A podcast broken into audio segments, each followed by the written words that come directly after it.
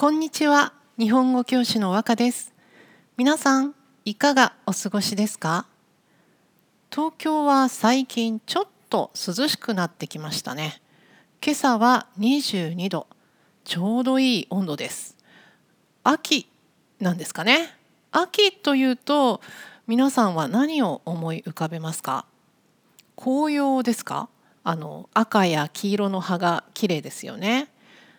梨とか柿とかぶどうとか秋のフルーツも美味しいです。そしてその他にも芸術アートの秋とかスポーツの秋とか何かを見るにもするにもちょうどいい季節ですよね。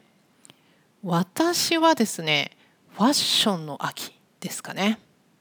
いやあのあんまりそのファッションその得意じゃないんですけどでもその何て言うのかな今まではすごく暑くていつもこう T シャツと、まあ、パンツでしたけど涼しくなってきたらあちょっと公園行ってゆっくり歩くのもいいなとかね。その時はあ服は、まあ、その T シャツじゃなくて長袖で行こうかなとかまあ、半袖に上着でもいいかなとかね。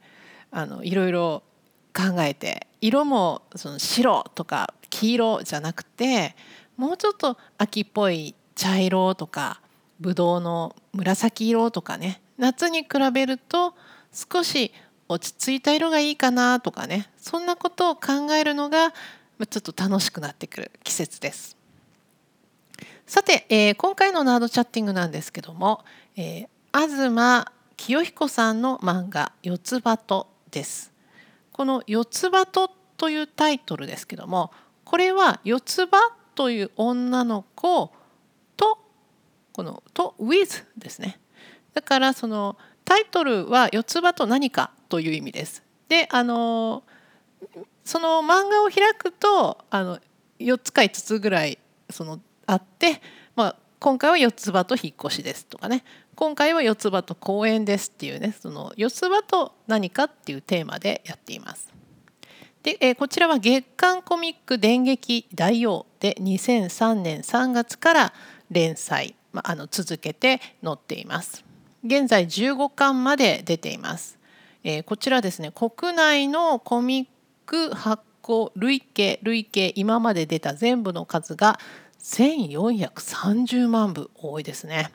そしてさらに14の国の言葉に翻訳されていて世界の27の国と地域で300万部発行されています。すごい。そしてこちら18年のねロングセラーコミックとなってます。でこの漫画なんですけども結構ね日本語学習者の間でも知ってる人多いんですよね。でなぜかっていうとこの漫画主人公が5歳なので、まあ、大体セリフは短いです。そして日常の、まあ、生活を描いた漫画なので日常でよく使う言い方をあの使います。ままあ、例えば相手に確認する時に使う「何々じゃないですか」とか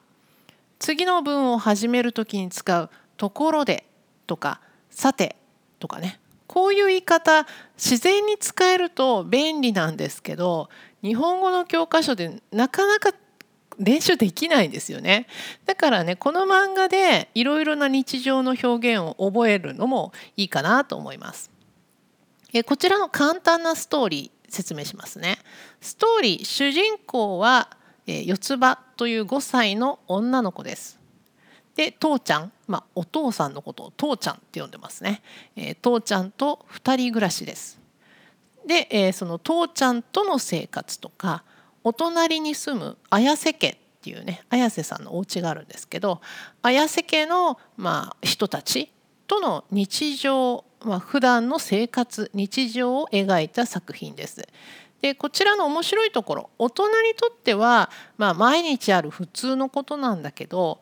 でもその四つ葉5歳の女の子にとってはもう新しいものばかり。いつもかドキドキしたりワクワクしたり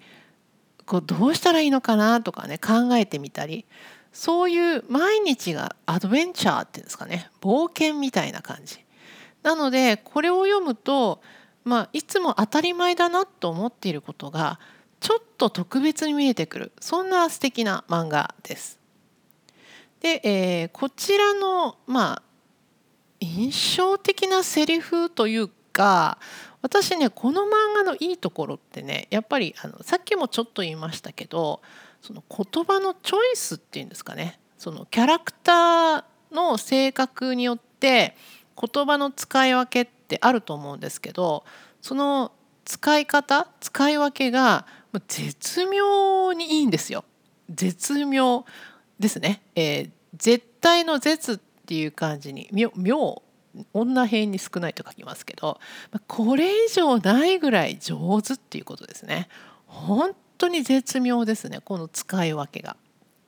で、えー、例えばねその父ちゃんとそのジャンボっていう友達が出てくるんですけどもこの2人30代ぐらいかなっていう男の人なんですけどもその男の人同士の会話だとあの相手のことを「あいつ」とか「お前」とかね。あと何かあの他にも「買ってきてやる」とかね「片付けてろ」とかね。命令形ですか、まあ、多分ね日本語学校とかだとあまり使わない方がいいですよって言われて、えー、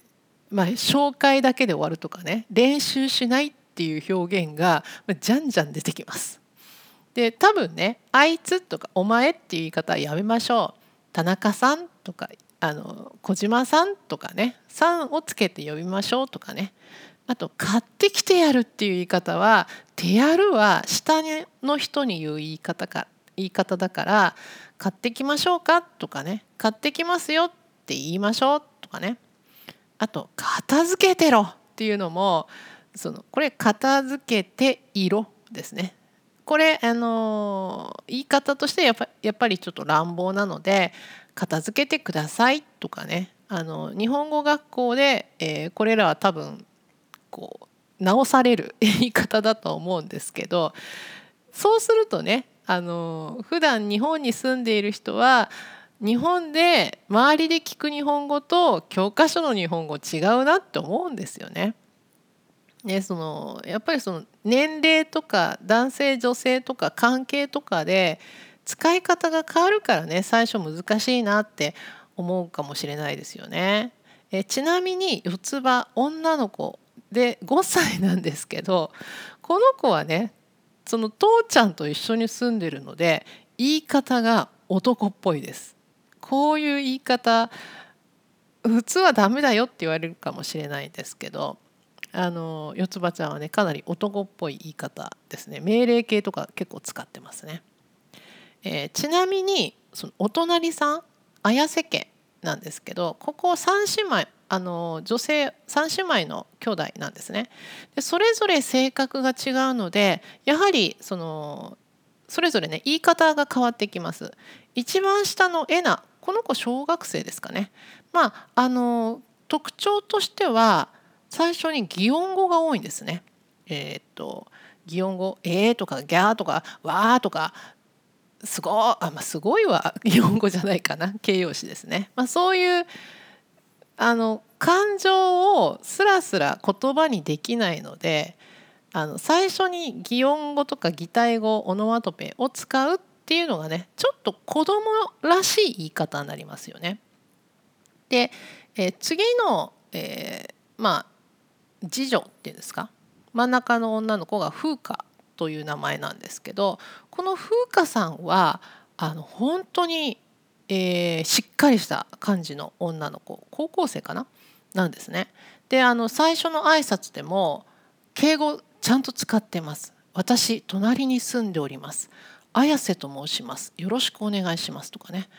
で、えー、隣のその父ちゃんにしっかりしてるなって言われるんですけどもこの人の使い方まあパーフェクトですね。年上の人には敬語を使います。で年下の四つ葉には普通形何々行くとか何々するみたいな普通形。または時々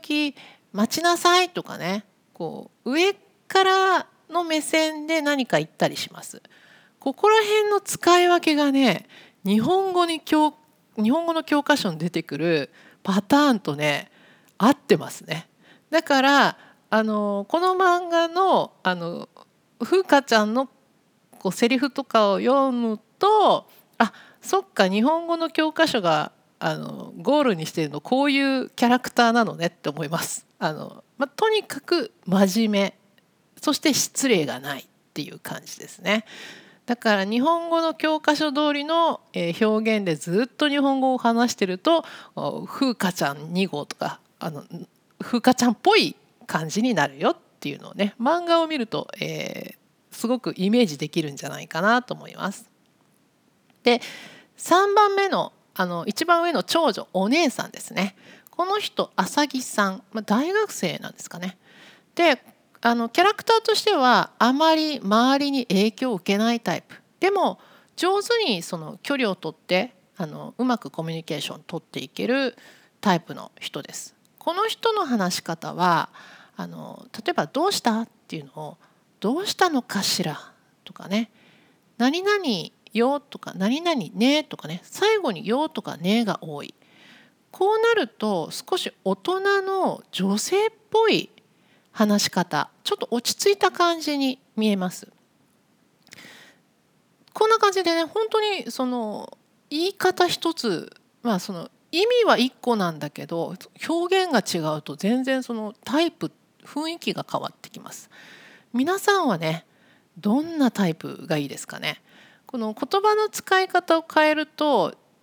まあ、キャラがキャラクターがね簡単に変えられるので、まあ、今日ちょっと男っぽい感じにしてみようかなとかね。今日は大人の女性っぽい言い方にしようかなとかね。あの使い分けしてみるとね面白いかなと思います周りも「お今日何？どうしたの?」なんてね言うんじゃないかな。はいというわけで、えー、今回は「四つ葉と」ですね東清彦さんの漫画「四つ葉と」についてなどチャッティングしました。では、えー、ここからはお知らせです。えー、和歌ランゲージラボラトリーでは私和歌がオンラインで日本語のプライベートレッスンをしております。日本語の本を一緒に読みたいとか、まあ、ニュースやアニメいろいろなテーマで話す練習がしたいなど生徒一人一人のリクエストに沿ったコーチングスタイルでレッスンをしています。このポッドキャストの説明文のところにホームページの URL が載っていますので、えー、詳しくはそちらをご覧ください。えー、そしてあのテーマリクエストも受け付けております。ぜひメールでね次はこれ話してほしいとかねリクエストお待ちしてます。では今日も最後まで聞いてくださってありがとうございました。じゃあまたね。バイバイ。